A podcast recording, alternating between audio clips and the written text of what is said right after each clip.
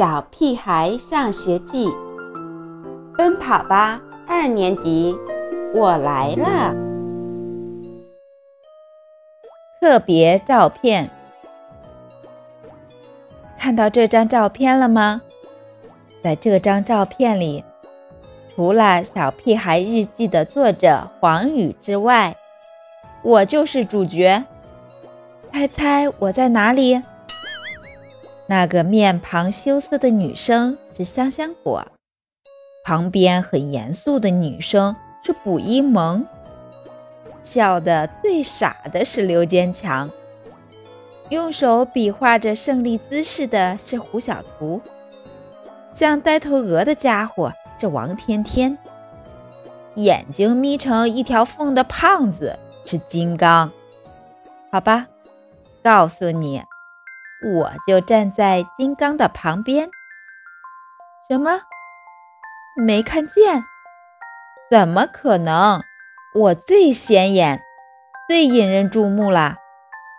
你看到了吗？那只伸着长长的手臂，就是我的。想看我的脸？这有点难，因为。我身体的其他部分都在照片之外，为什么照片上只有我的一只胳膊呢？这也太奇怪了。嗯，让我回忆一下，那天作者黄宇带着他的新书《小屁孩上学记》到我们学校来举办讲座，他讲的故事太搞笑了。笑得我肚子都疼了。讲座结束后，他给我们签名赠书。我可没像其他同学那样，请他把名字签到书上，而是让他把名字签在我的肚皮上。这样，我就有理由不洗澡了。合影时，大家都抢着挤到黄宇身边。因为大家太激动了，黄宇竟被挤出了队伍。合影需要我吗？黄宇站在一旁笑着问。需要，我们大声回答。我们把黄宇重新迎进队伍中。我抢着站在他身边，紧紧搂住他的胳膊。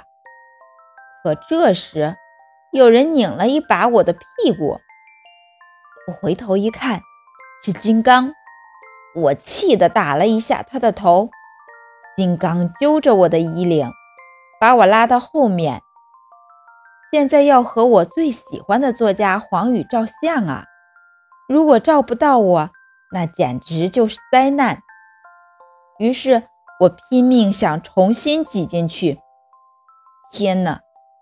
谁都不肯让地方给我，就连我最好的朋友胡小图，也像敌人似的对我虎视眈眈。